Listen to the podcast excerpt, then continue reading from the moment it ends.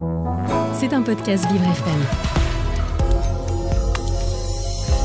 Vous écoutez les experts emploi avec Acticea.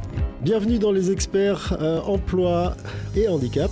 Euh, suite et non fin, puisque ça va encore durer longtemps. Nos rendez-vous au Rania Igeblalen, notre partenaire euh, experte de chez Acticea. Bonjour. Bonjour Frédéric. Alors ce mois-ci, on a décidé de parler, vous avez proposé avec Géraldine Aubry, qui prépare brillamment ses émissions, décidé de proposer de parler d'une bête curieuse qui s'appelle le GESAT. Moi je ne sais pas ce que ça veut dire, on va tout apprendre et, et on va voir quel est le lien, j'imagine, entre le GESAT et l'emploi et le handicap. Exactement. Et on a le plaisir d'accueillir Claire Nicoletti, qui est responsable du pôle entreprise et organisation publique du réseau, réseau GESAT. Eh ben, on va se retrouver avec Claire Nicoletti tout de suite dans les experts emploi sur Vivre FM. Vous écoutez les experts emploi avec Acticea. Claire Nicoletti, la responsable du pôle entreprise et organisation publique du réseau GESAT, est notre invitée aujourd'hui, Rania Igeblalen du cabinet Acticea, euh, pour parler euh, bah, de ce, dont on parle euh, très régulièrement avec vous et avec, avec beaucoup d'attention, l'emploi et le handicap. Oui, exactement. Et nous, ça nous paraissait important de pouvoir inviter Claire pour nous expliquer un petit peu le rôle du GESAT qu'est le GESAT, ce que fait le GESAT. Vous savez qu'on a l'habitude de détailler hein, quand on est sur une radio, de dire à quoi correspondent ces lettres? Alors le GESAT, c'est le... Bah alors Claire, le GESAT, Bonjour à tous les deux. Le, le GESAT, le réseau GESAT plus précisément, euh, c'est la tête de réseau économique des ESAT et des entreprises adaptées, qui sont des structures qui contribuent à l'insertion de, de, personnes en situation de handicap. Nous sommes une association créée il y a 40 ans et notre rôle, c'est vraiment de faire de la mise en relation entre les 2400 ESAT et entreprises adaptées du territoire et des entreprises et organisations publiques. Ce, qui, ce, qui est, ce qui est hyper important, c'est que c'est vrai que vous venez centraliser un petit peu tout ça et vous êtes un facilitateur finalement. Absolument, on a un facilitateur et on a plusieurs missions euh, associatives. On, a d'abord pour mission de promouvoir les savoir-faire et les compétences des 2400 euh, prestataires ESAT et EA et de leurs 170 euh, 000 professionnels en situation de handicap qui exercent quotidiennement. On a pour rôle également d'accompagner dans le développement économique ces structures. Et puis on a pour rôle de développer les partenariats entre les entreprises et organisations publiques avec ces prestataires-là, donc de développer euh, les achats responsables, mais plus largement les partenariats inclusifs avec ces structures. Uniquement les, les organisations publiques, vous dites? Entreprises et organisations publiques. Ah, les deux, d'accord. Absolument. Et alors, ces 170 000 euh, travailleurs en ESAT ou en entreprise adaptée sont-ils destinés à justement intégrer systématiquement ces euh, entreprises privées ou euh, ces organisations publiques? Alors systématiquement non, parce que euh, certains ne le souhaitent pas déjà. pour certains, ce sera peut-être aussi plus compliqué parce que certaines entreprises ne sont pas encore forcément suffisamment matures pour s'adapter à toute typologie de handicap. Et puis, et puis ce qui prime avant tout, c'est effectivement la libre choix de parcours de, chaque personne, de chaque professionnel en, en situation de handicap des et d'entreprises adaptées. Mais pour une partie d'entre eux, effectivement, il est important euh, que des passerelles existent, que les parcours entre euh, ce qu'on appelle le milieu protégé, adapté et le milieu plus classique euh, existent et soient facilités. Et, je trouve ça intéressant de s'intéresser, enfin oui, de s'intéresser du coup à ces passerelles parce qu'elles sont souvent méconnues et pourtant il en existe ces passerelles qui, euh, du coup, qui mènent du secteur du travail protégé adapté vers le milieu dit ordinaire. Bien que les entreprises adaptées euh, dépendent du milieu ordinaire, mais alors quelles sont ces passerelles et, et, est-ce que finalement les, les, les premiers concernés sont informés de ces passerelles? Alors, il y a encore beaucoup de communication à faire. Euh, ces passerelles, certaines existent depuis un certain nombre d'années euh, et d'autres ont été renforcées plus récemment par un certain nombre de, changements réglementaires.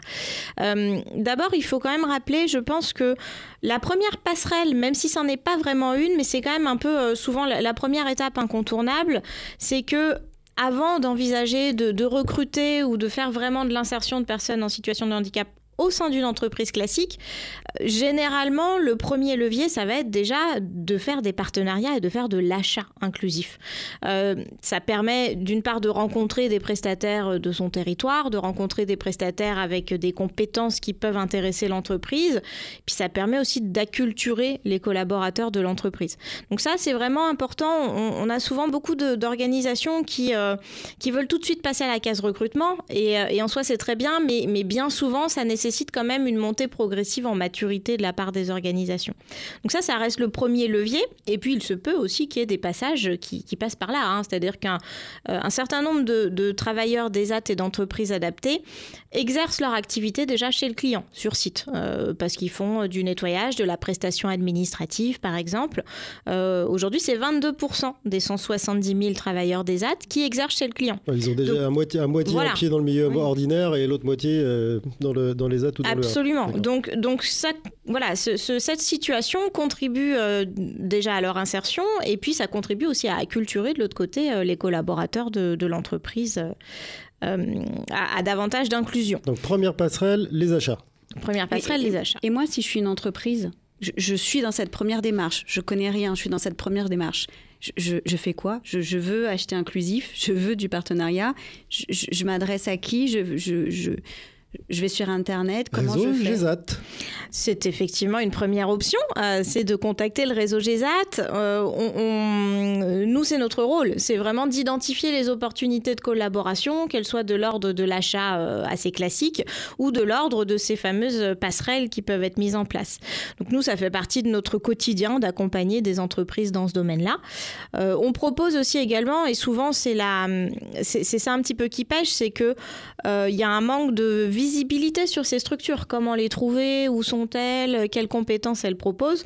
Donc on a aussi nous un annuaire en ligne euh, qui est euh, pour euh, partie accessible à tous et, qui permet déjà d'aller voir un petit peu autour de son entreprise quelles sont les compétences qui existent, quels sont les prestataires et puis de les contacter directement. Donc la, première chose à faire, c'est effectivement de prendre connaissance un peu de son écosystème et puis d'aller à la rencontre de structures de son territoire. Les entreprises dites classiques, comme vous dites, euh, ont-elles des obligations d'achat auprès de ces, fournisseurs un peu particuliers? Alors les entreprises n'ont pas d'obligation d'achat à proprement parler, mais elles ont l'obligation d'avoir dans leurs effectifs au moins 6% de professionnels en situation de handicap. Euh, et quand elles n'atteignent pas cet objectif, le fait de recourir aux ESAT et aux entreprises adaptées euh, pour des achats par exemple, ou pour des dispositifs passerelles d'ailleurs, va leur permettre de minorer cette contribution. Aujourd'hui, il y a donc un certain nombre d'entreprises qui recourent aux prestataires ESATEA pour ça, mais c'est euh, loin d'être la, première raison aujourd'hui. Il y a une limite qui est fixée où on peut utiliser euh, justement ces achats dits responsables pour, euh, entre guillemets, arriver à l'équivalence de, 6% de, de, professionnels en situation de handicap? Non, alors le, recours aux achats ne va pas permettre de ramener la fameuse contribution à zéro. Mhm. Ça va permettre vraiment de la minorer financièrement. le recours aux achats ne, ne va pas permettre d'atteindre les 6%. Ça va vraiment venir en déduction. Donc si vous êtes en dessous des 6%, vous payez une contribution plus ou moins importante selon que vous êtes éloigné de l'objectif. Et euh, vous allez pouvoir déduire entre 50 et 75% de cette contribution euh, via le recours aux ESAT et aux entreprises adaptées. Donc 50 à 75 ça dépend en fait de votre taux d'emploi. Si vous êtes en dessous de 3 vous pouvez déduire jusqu'à 50 Si vous êtes au-dessus de 3% de personnes en situation de handicap, vous allez pouvoir déduire jusqu'à 75%. on ne joue pas en tout cas avec ça, ça ne peut pas compenser intégralement Ça ne peut pas compenser. Mais euh, Donc ça, c'est la première passerelle. Oui. La deuxième passerelle. Deuxième passerelle, euh, c'est par exemple la mise à disposition. La mise à disposition, c'est en fait une, euh, une personne, des atouts d'entreprise adaptés, qui va venir au quotidien exercer euh, son métier. Donc non pas réaliser une prestation, mais vraiment occuper un poste de travail au sein d'une entreprise. Et c'est l'entreprise qui va avoir à charge d'encadrer cette personne, de lui fournir le matériel nécessaire pour euh, réaliser sa mission. Dans ce type de dispositif-là, il y a quand même euh, l'appui, l'accompagnement médico-social de l'ESAT ou de l'entreprise adaptée qui va euh, vérifier l'adéquation euh, du profil avec les conditions du poste notamment, qui va être vraiment en appui tant du collaborateur que de l'entreprise tout au long du, du parcours. et cette période de mise à disposition, elle peut aller jusqu'à deux ans. Et son objectif, c'est vraiment finalement que la personne monte en compétence, que chacun apprenne à travailler ensemble euh, et que ça puisse déboucher sur un recrutement. C'est pas une obligation, mais c'est la finalité du dispositif. Et ça, c'est rémunéré normalement? La mise à disposition, c'est un dispositif à but non lucratif, c'est-à-dire que l'ESAT, l'entreprise adaptée, ne va euh, facturer que finalement le, coût que lui coûte la mise en place de ce dispositif. Donc le, coût de la personne, la rémunération de la personne, euh, plus tout ce qui va être frais logistiques euh, et frais d'accompagnement médico-sociaux. Et la mise à disposition, alors demain je suis salarié d'une EA, c'est le cas, hein, ou d'un ESAT, c'est à moi de demander à mon employeur d'être mis à disposition dans une entreprise Comment ça fonctionne?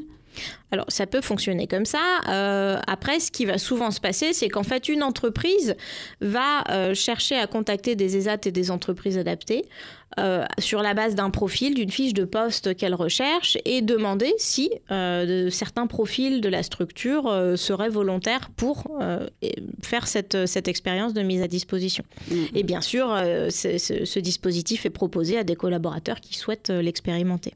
Oui, après, c'est, donc du coup, c'est à l'initiative d'une entreprise euh, qui vient et qui s'approche euh, d'une A ou d'un ESAT. Euh, et encore faut-il que les salariés soient... Parce que quand on est dans une entreprise adaptée ou dans un ESAT, on a quand même un, lieu de travail qui est, qui est adapté justement. Protégé, par définition. Exactement. Et, et, du coup, il faut aussi qu'on ait des collaborateurs en face qui soient prêts alors bien qu'il y ait de l'encadrement, hein, j'ai bien compris euh, que le collaborateur est quand même euh, suivi. Alors suivi à quelle fréquence? Comme, Suivi, c'est quoi? Alors, c'est variable. Ça va dépendre de l'entreprise adaptée ou de l'ESAT. Ça va dépendre de la personne et de ses besoins. Ça va dépendre du type de mission. Euh, ça peut être une visite par semaine, comme davantage, comme moins. Euh, généralement, le suivi est, davantage renforcé en début de parcours. Et puis après, au fur et à mesure que les choses se mettent en place, s'éloignent, euh, se, voilà, se, raréfie un petit peu plus. C'est généralement un chargé d'insertion qui va venir voilà, vérifier, encore une fois, s'entretenir avec le manager, s'entretenir avec le collaborateur collaborateurs euh, aider éventuellement à l'organisation des tâches pour faire en sorte que le, poste soit bien adapté.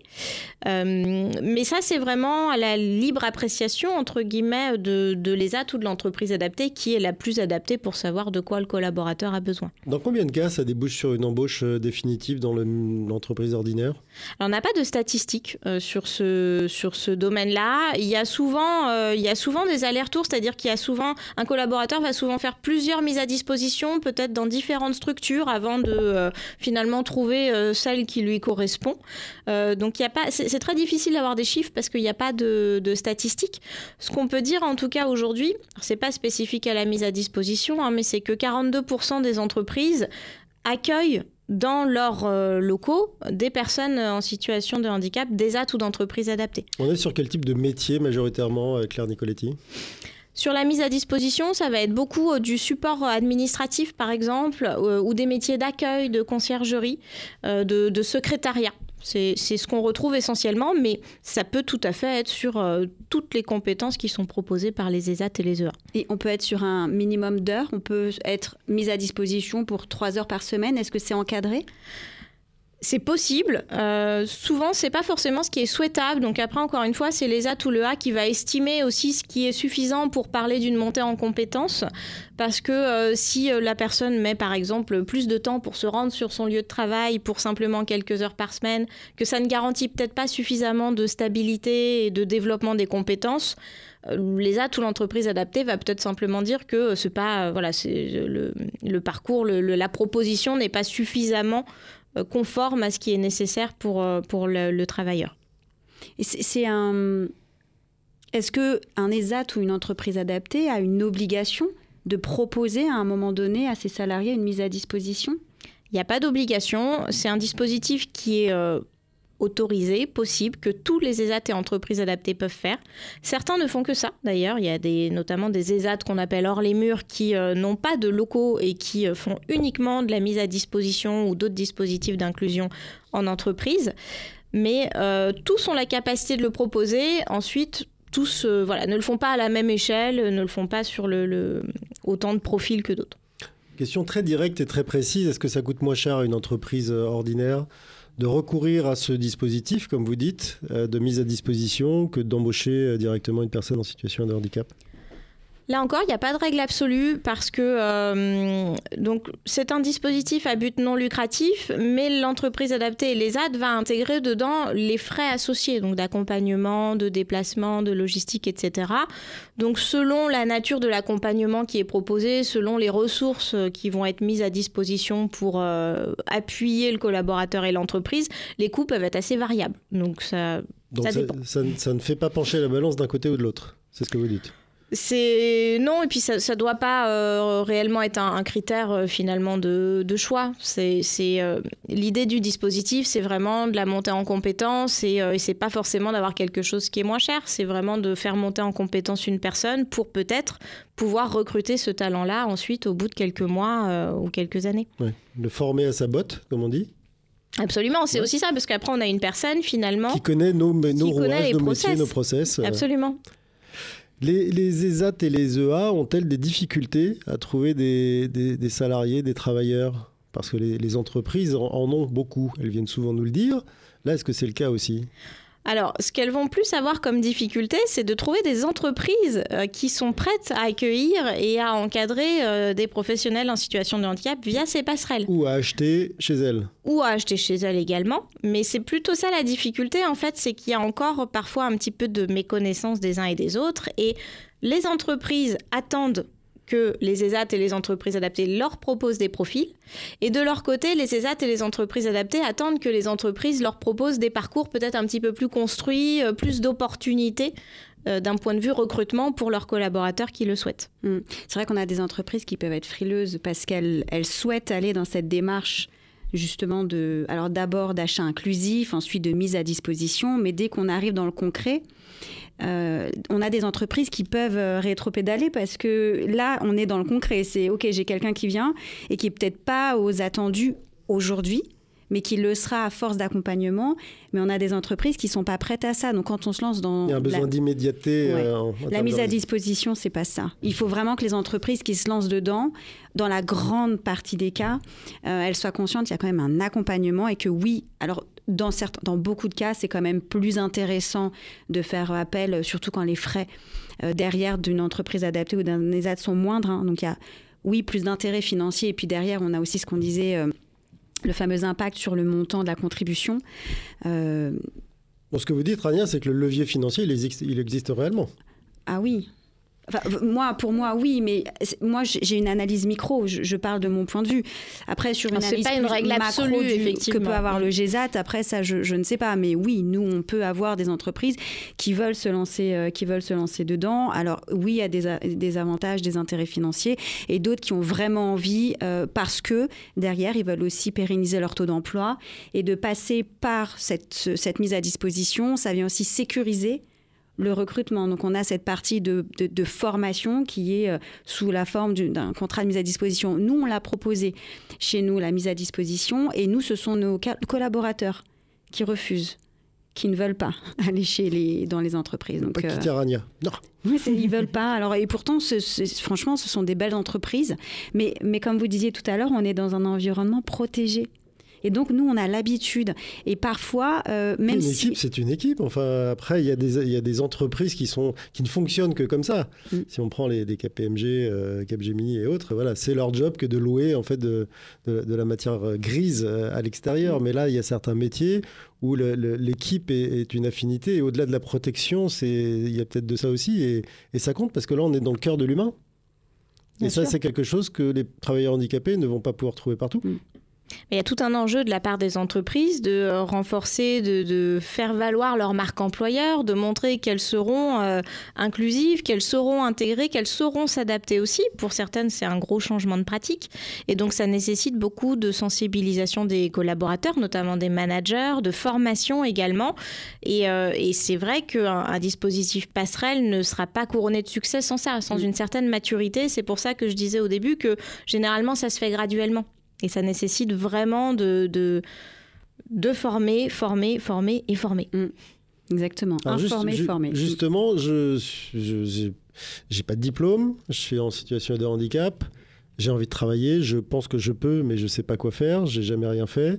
je tape à la porte de qui là aussi? Là, on parlait de l'entreprise tout à l'heure pour savoir à qui il s'adresserait. Là, le travailleur handicapé s'adresse à qui pour entrer dans une, dans une EA ou dans un ESAT c'est des job boards comme, comme on voit partout ou il y a un circuit particulier? C'est entre ESAT et entreprise adaptée, c'est différent. Dans une entreprise, comme son nom l'indique, c'est une, entreprise adaptée, c'est une entreprise, et donc euh, le candidat peut euh, candidater euh, au sein de l'entreprise adaptée, comme dans un process de recrutement classique. en ESAT, pour pouvoir aller en ESAT, il faut avoir une orientation qui est donnée par la maison départementale aux personnes handicapées, qui permet finalement de pouvoir avoir une, place, un poste en ESAT. Il y, a, un cruel manque d'informations, euh, hormis pour les personnes qui sont orientées vers les ESAT. Et donc là, c'est la MDPH ou la MDA qui, oriente vers les ESAT. Mais pour les entreprises adaptées, euh, les, personnes qui sont titulaires d'une RQTH ne connaissent pas les entreprises adaptées. Et ça, c'est un vrai, euh, c'est un vrai problème parce que quand on est en ESAT, on a quand même un suivi qui est plus important qu'en entreprise adaptée. On a des salariés d'entreprises adaptées qui peuvent aller en milieu ordinaire, hein, mais qui ont besoin d'abord peut-être de se rassurer en allant en entreprise adaptée. Forme de passerelle dont on parlait tout à l'heure. C'est exact. C'est notre rôle à nous, entreprises adaptées. C'est d'être une passerelle, soit sur de la montée en compétences, soit sur de la rassurance. mais, euh, mais en tout cas, c'est notre objectif. Et on a... Ça prend quelle forme? Parce que là, on a, on a une chance, c'est que vous, vous êtes à la tête d'une entreprise adaptée. Rania, ça prend quelle forme cette... Euh, alors, montée en compétences, on imagine bien, on essaye d'accompagner les gens pour leur apprendre plus de choses. Mais euh, sur le reste, sur la, rassurance, vous La réassurance. La réassurance. Bah, ça peut être simplement, alors chez nous, en tout cas je parle pour nous, et, dans d'autres entreprises adaptées, euh, on a beaucoup de, on a plus d'encadrement que dans d'autres entreprises.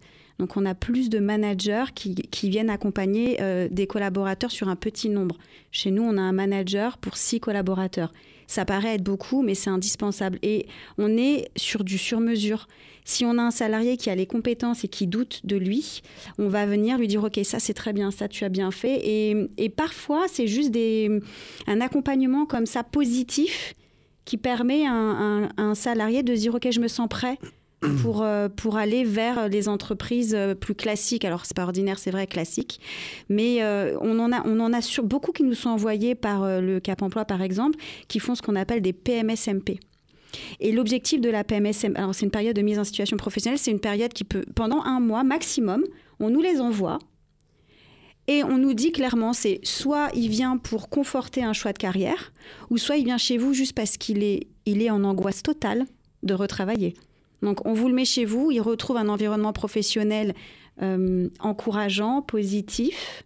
Et ensuite, une fois que c'est bon, il s'est nourri de tout ça, il retourne, sur le, il retourne dans le monde du travail. ce dispositif, il est valable donc pour les entreprises adaptées, pour les ESAT aussi éventuellement ou pas? absolument. pour les associations aussi? les On parle de stages, oui, aussi des stages pour les entreprises classiques, mm. effectivement, euh, elles peuvent accueillir en stage, en PMSMP. Association une, aussi? Une personne.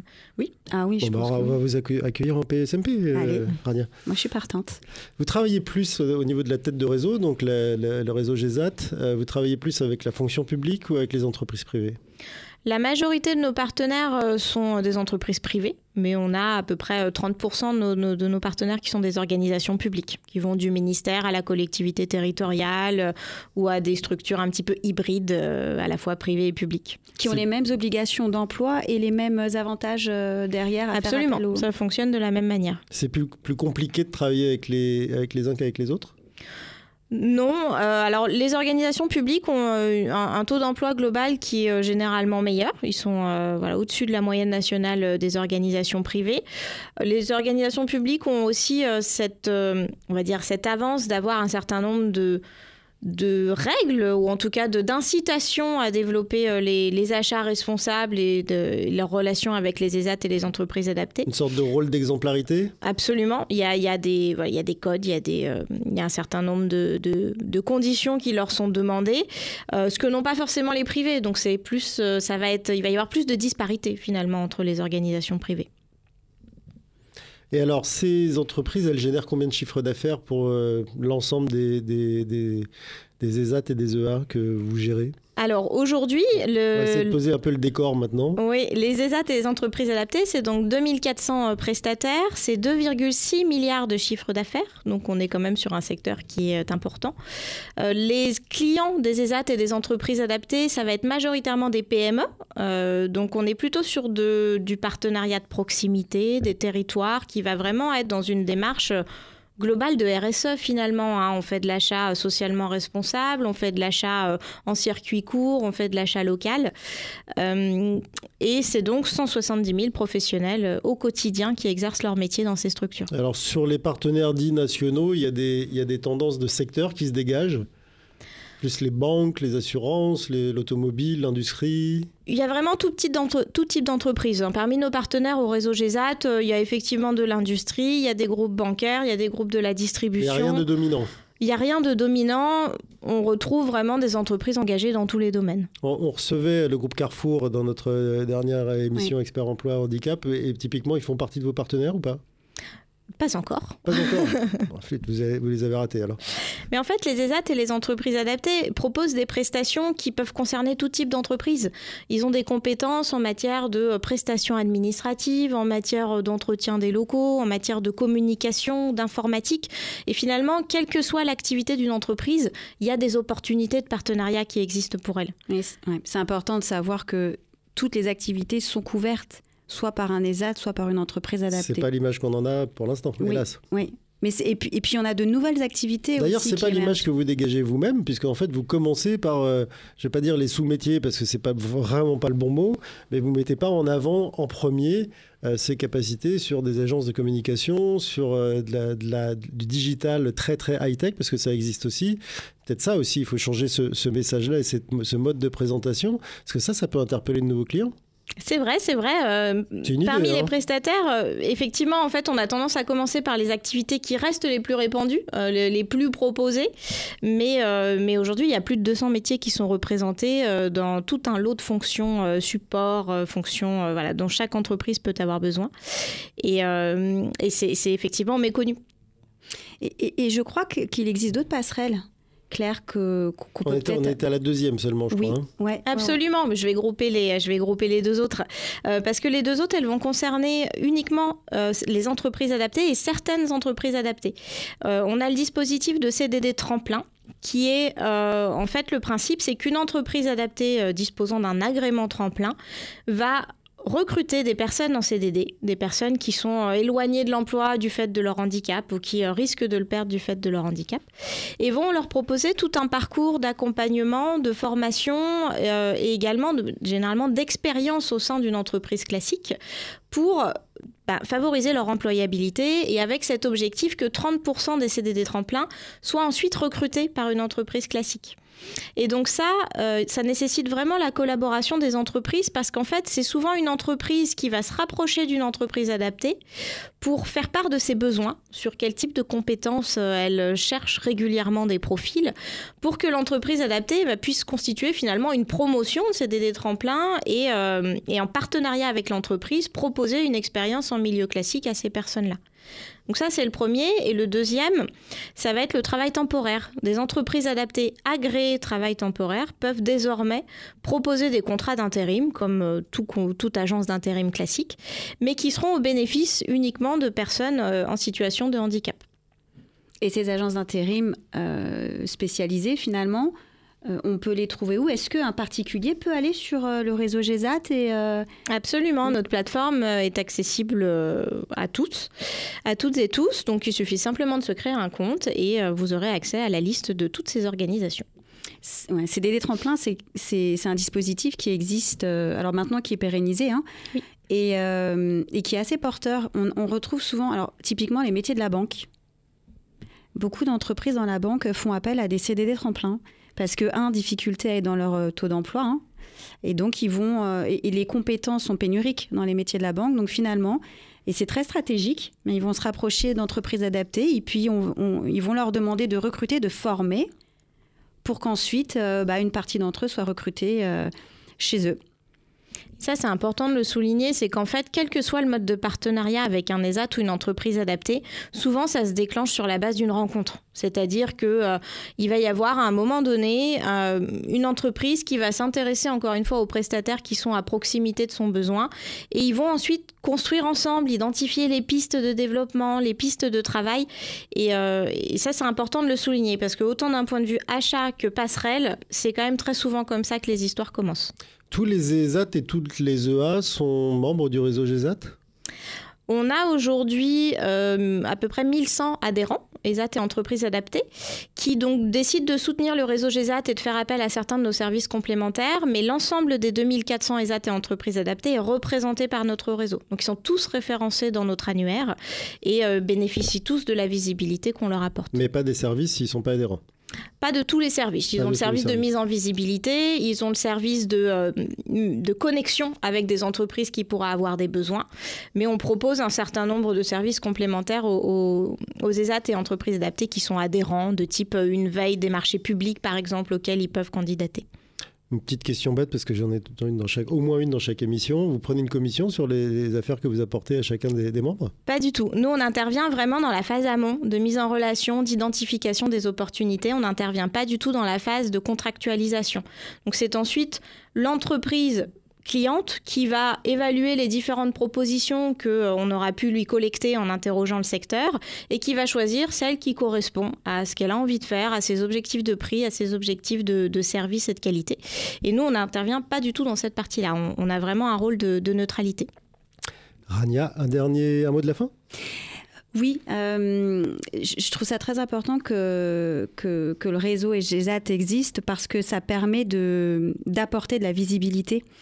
À, alors je parle, je parle en collectif à, nous, ces, ces, entreprises du secteur du travail protégé adapté, parce qu'on a beaucoup de compétences, on a des collaborateurs qui sont compétents, on a beaucoup de volonté, et, euh, et ce qui nous fait euh, défaut, c'est ça, c'est de de, de, montrer à la fois aux entreprises, mais aussi à nos futurs salariés qu'on existe. Et c'est important du coup que vous puissiez être euh, finalement notre ambassadeur auprès d'autres entreprises PME ou, pas PME. Euh, donc voilà, c'était Et puis invité sur Vivre FM qui fait euh, chambre d'écho dans ces cas-là volontiers. Merci à toutes les deux. Donc je rappelle Claire Nicoletti, vous êtes la responsable du pôle entreprise et organisation publique du réseau GESAT. Merci à vous Rania Egeblalen du, j'allais dire le réseau Acticea. non non, l'entreprise Acticea bah, d'avoir préparé et m'avoir accompagné pour présenter cette émission. Merci Géraldine Aubry encore. Merci Marceau pour la réalisation. On se retrouvera dans une prochaine édition où on parlera d'éducation avec un type extraordinaire. Vous verrez, ce sera dans les experts emploi handicap et toujours sur Vivre FM. C'était un podcast Vivre FM. Si vous avez apprécié ce programme, n'hésitez pas à vous abonner.